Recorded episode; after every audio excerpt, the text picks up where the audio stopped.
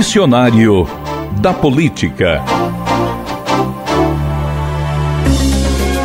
Em seu primeiro ano de gestão como governador do Ceará, Cid Gomes encaminhou um projeto para a Assembleia Legislativa criando o Pacto de Cooperação Federativa, conhecido como PCF. Idealizado nos moldes das emendas individuais a que deputados federais e senadores têm direito, o Pacto Cearense permite que os deputados estaduais indiquem obras e projetos em suas bases eleitorais ao governo do estado através de emendas. Pela regra atual, o previsto é o valor de um milhão de reais para cada deputado.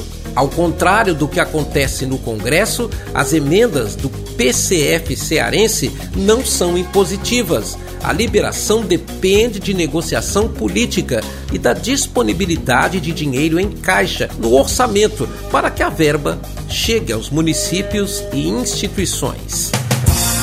Este é o Dicionário da Política, para entender o que a gente escuta no dia a dia da vida pública nacional.